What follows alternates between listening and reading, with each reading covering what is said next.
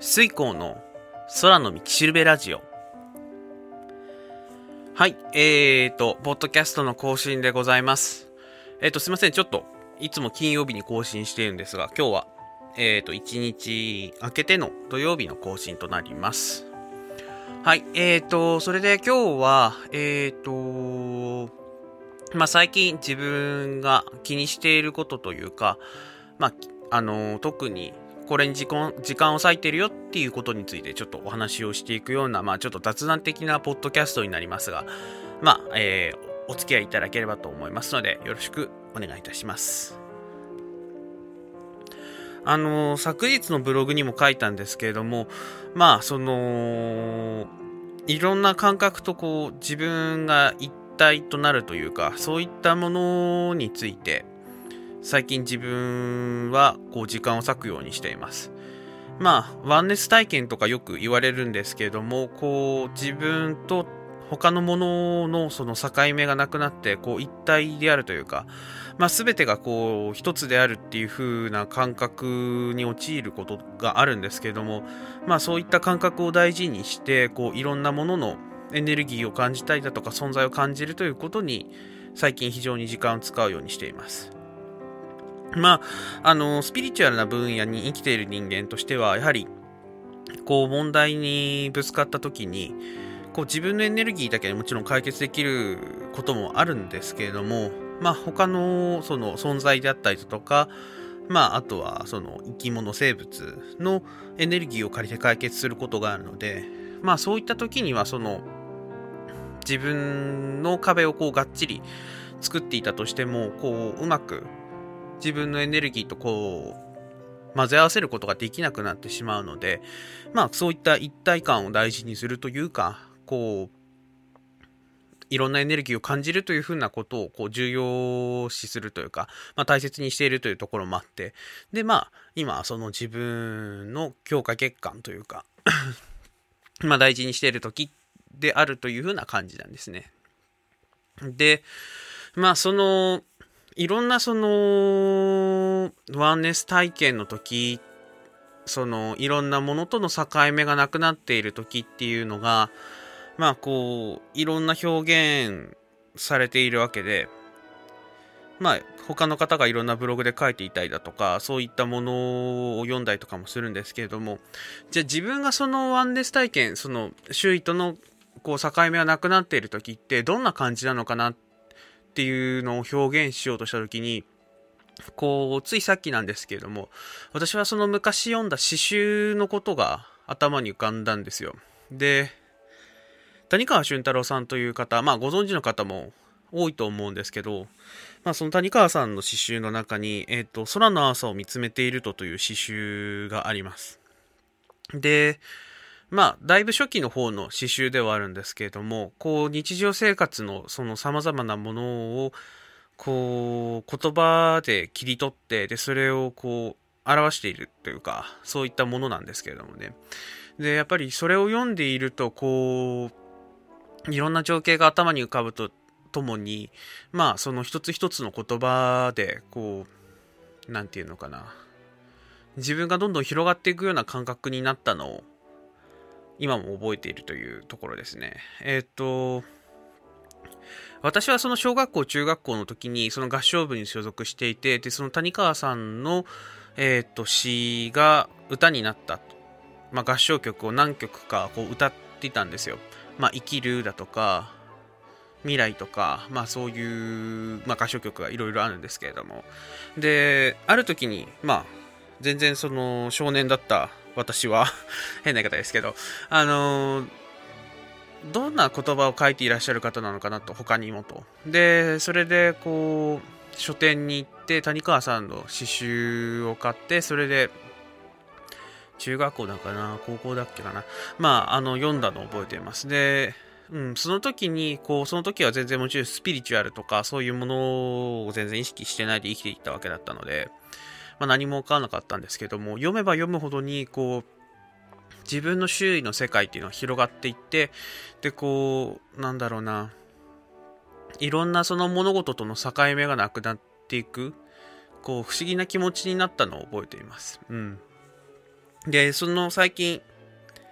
こうエネルギーワークであったり瞑想とかをしている中でこう様々な存在を感じる時の感覚とその詩集を読んでいた時の感覚っていうものは非常にやっぱり似ていたなっていうふうなことをまあ気づいたわけでやっぱり不思議だなっていうふうに思った次第で。でまあもしその何て言うのかなよかったらば興味があればその詩集を皆様にも読んでほしいなっていうのはあるんですけれどもうん。まあなんだろうな。こうさまざまなその場所でこう何て言うのかな。まあ悟りを開くってわけじゃないけれどもその瞑想中にこう不思議な感覚に陥っていることをこう文章で表現なさっている方ってたくさん、まあ、いるとは思うんですけれどもなんだろうな。その時の感覚ってなんかこう素晴らしいものですとかいいものですっていう風なことで書き尽くせないような感覚なんだと思うんですよ。あの難しいです。何て言うのかな。一般的にいいとか気持ちがいいとか嬉しいとか楽しいとかなんかそういう感覚をすごい超えているようなものでそのやっぱり一人じゃないなってっていう風な感覚がすごい安心感になるしあの確かに感動してなんか涙が出るような瞬間があるっていう風にこう書かれている方も結構いたんですけれどもすごいその気持ちがわかるなって最近思うので。でまあこの世の中生きている中でやっぱりこういろんな時に不安になることってもちろんあると思うんですよ。で自分がまっすぐ生きているはずだと思って生きている人がこう自分の周囲の人がこうその生き方とは全く違う選択をしている人ばっかりだったりとか、まあ、簡単に言うと、まあ、ブラック企業の話とかでは言うとそのみんな働いている中でこうどんどん生きる気力がなくなっていくような中で生きているとこう自分の気力を大事にすることが大事だと普通は思うんだけれどもそういう風な人が周りにいなくなっちゃうとやっぱり自分で不安になるみたいな何て言うのかな。物事の判断っていうのが結局周囲の環境にすごく影響されるものなのでこうまあいろいろ分からなくなっていく。ったりとかしてでその時に孤独を感じることってあると思うんですよ。で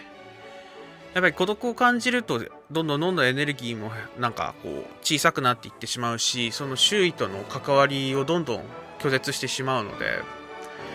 でこうそういった時に自分が一人じゃないなとかその命を持っているものとして生きているなっていう風なこう実感というかそういったものをこう感じられる瞬間って本当に今素晴らしいものだと思うしすごい大事なものだと思うんですよね。でまあそういったこう感覚になる感覚を得ることができるそういったその周囲の生命を感じることって本当に今大事なことだなって最近すごく感じてまして。うん。なんだろうなうまく言えないけれども。うん。こうそうやってこういろんな人がこう周りに生きている生命であったりだとかこう人間っていうものを認められたいだとかあとは気にしてあげることができたらばこういろんな人がその孤独であったりだとか悲しみで苦しむことはないのになっていうふうに最近すごく強く感じています。うん。なんだろうな。全然最初に話す内容と 変わってはしま、変わってしまっったんだけれども、うん、最近すごくそういったいろんな人をやっぱり助けられたらなっていう。助けるっていうとなんかすごいおこがましいというか上から目線だっていうふうに言われることもあるんですけれども、でもやっぱり自分という人間が、まあスピリチュアルであろうがなかろうが、やっぱりいろんな人の力になれるならばいいなっていうふうに感じることはすごく最近多くなってきているので、うん。こういろんな命であったりだとか存在っていうものを感じながらまたこう生きていきたいなというふうに思った次第であります。はい。ということでうん、なんか全然ほんと最初に話す内容と変わっちゃったけれども、うん、こういろんな人の関わりとか、そういう中で、こう、悲しみだとか、その、孤独だとかっていうことをこう、意識せざるを得ないことが増えてきたので、やっぱりそういう人たちのためになりたいなっていう風なことを改めて思いましたっていうことで、まあ今日のまとめとさせていただきたいと思います。はい。えっ、ー、と、まあ、自分ができることは頑張っていきたいと思いますので、また応援していただければなというふうに思います。はい。今日もありがとうございました。水耕でした。